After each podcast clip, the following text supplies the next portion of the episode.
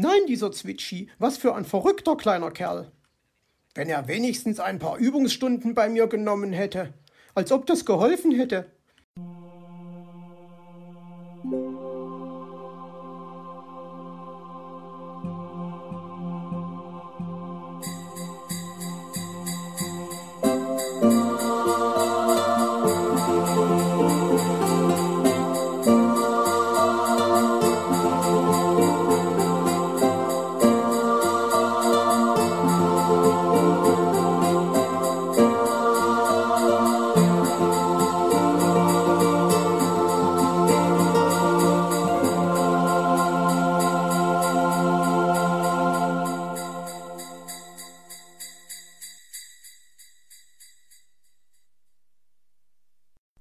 Bruchlandung ins Glück.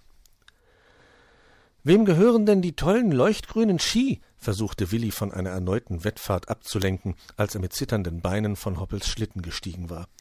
Das sind meine, erklärte Borstel stolz. Soll ich dir mal zeigen, was ich schon alles gelernt habe? Aber gerne doch, sagte der Kauz hörbar erleichtert, und so gingen sie zum Übungshügel für Skifahrer. Borstel stellte sich oben hin, schnallte sich die Ski unter, stieß sich mit den Stöcken ab, ging in die Abfahrtshocke und sauste hinunter. Unten schwang er gekonnt nach links ab. Das ist ja großartig, war Zwitschi begeistert. Ich habe auch schon mächtig viel geübt, erklärte Borstel. Herr Fuchs hat mir Skistunden gegeben. Mauz und Hoppel waren auch mit dabei. Ob ich das auch kann? fragte Zwitschi. Aber natürlich, miau, jeder kann üben, meinte Mauz. Ich spreche doch nicht vom Üben, ich spreche vom Skifahren. Was Gundula wohl dazu sagen wird, wenn sie mich erst in tiefer Abfahrtshocke sieht. Du fotografierst mich doch, Paul, sagte Zwitschi. Aber erst, wenn du es wirklich kannst, sagte der Kauz. Na, dann putz schon mal die Linse, entgegnete der kleine Vogel frohen Mutes.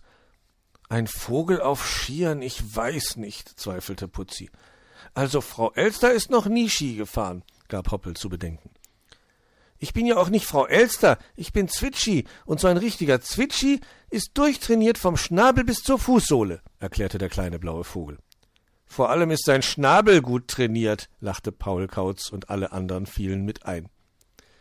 Zwitschi war nun beleidigt. Musste er sich das gefallen lassen? Nein. Er brauchte jetzt nur diesen kinderleichten Idiotenhügel hinabzuwedeln und konnte ihnen allen damit zeigen, was eine Harke ist.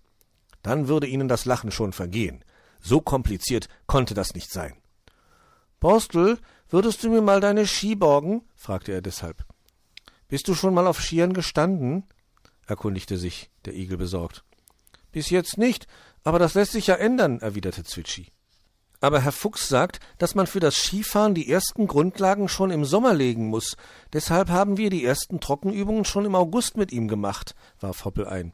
Schnickschnack, Trockenübung, wie albern ist das denn? meinte Zwitschi. Was ist nun, borgst du mir nun deine Ski, damit ich euch was vorwedeln kann? Also ich weiß nicht, zweifelte Borstel. Und wenn ich ganz lieb bitte sage? fragte Zwitschi und sah ihn treuherzig an. Kannst du deinem Piloten, mit dem du acht Rennen gefahren bist, wirklich diesen Wunsch abschlagen? Borstel druckste herum. Auf dem Podest waren wir aber kein einziges Mal, murmelte er. Aber wir waren immer knapp dran, erinnerte ihn Zwitschi. Das stimmt schon, meinte Borstel. Na komm schon, gleich achtmal Vierter an einem Tag, das ist doch nicht schlecht, sagte der kleine blaue Vogel. Der Igel gab sich geschlagen und überließ Zwitschi die Ski. Schließlich hatte er Meister Schwarzrock auch schon auf den schmalen Brettern gesehen. Mauz stellte Zwitschi die Bindung ein und gab ihm die Stöcke in die Flügel. Zwitschi sah hügelabwärts. Komisch, von unten hatte das Ganze weit weniger bedrohlich gewirkt als von hier oben. Sollte er wirklich da hinunterfahren? Das war ein ziemlich ambitioniertes Vorhaben. Also ich weiß nicht, sagte Paul. Vielleicht ist es besser, ich mache ein Foto vom Start, dann gehst du ohne Ski ins Tal und wir machen dort dann mit Ski noch ein zweites Foto. Die zeigst du dann Gundula und du kommst ein andermal zu Herrn Fuchs in die Skischule und nimmst ein paar Stunden. Das klingt vernünftig. Bestimmt hast du recht, erwiderte Zwitschi und beugte sich hinunter zu den Bindungen. Dabei stieß er sich aber versehentlich mit den Stöcken ab, und dann war die wilde Sause nicht mehr aufzuhalten. Hilfe. Hilfe. schrie er aus voller Kehle. Diese verrückte Talfahrt auf diesen verflixt schmalen Brettern war ja halsbrecherisch. Worauf hatte er sich da nur eingelassen? Anhalten! Anhalten! Mami! brüllte er. Doch die Ski stoppten nicht. Sie zeigten auch nicht nach links, wie bei Borstel. Mach doch den Schneepflug! rief ihm Hoppel aufgeregt hinterher. Doch was konnte das helfen, wenn Zwitschi nicht wusste, wie man den Schneepflug machte?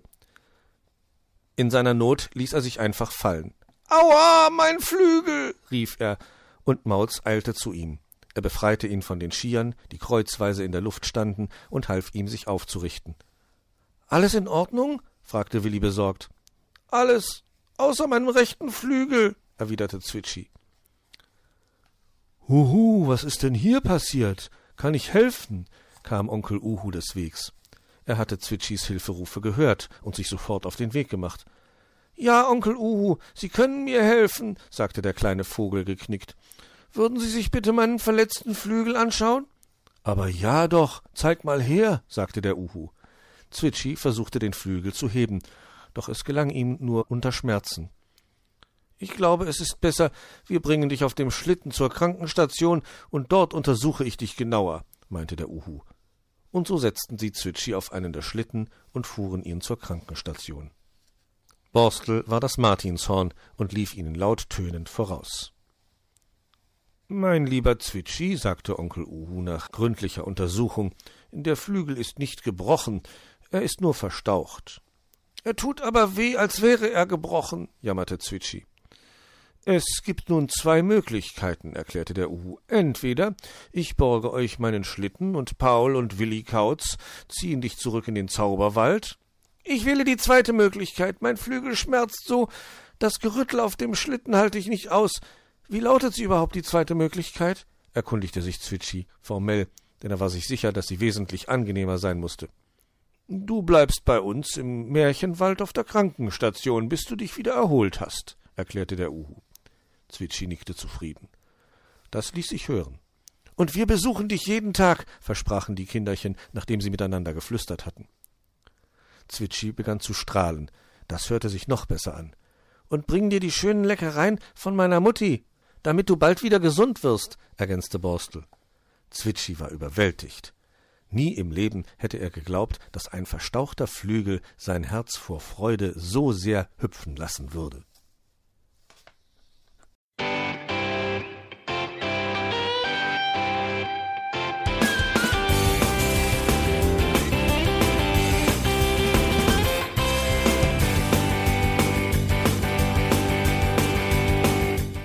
Das war Irgendwasser von Blinzeln.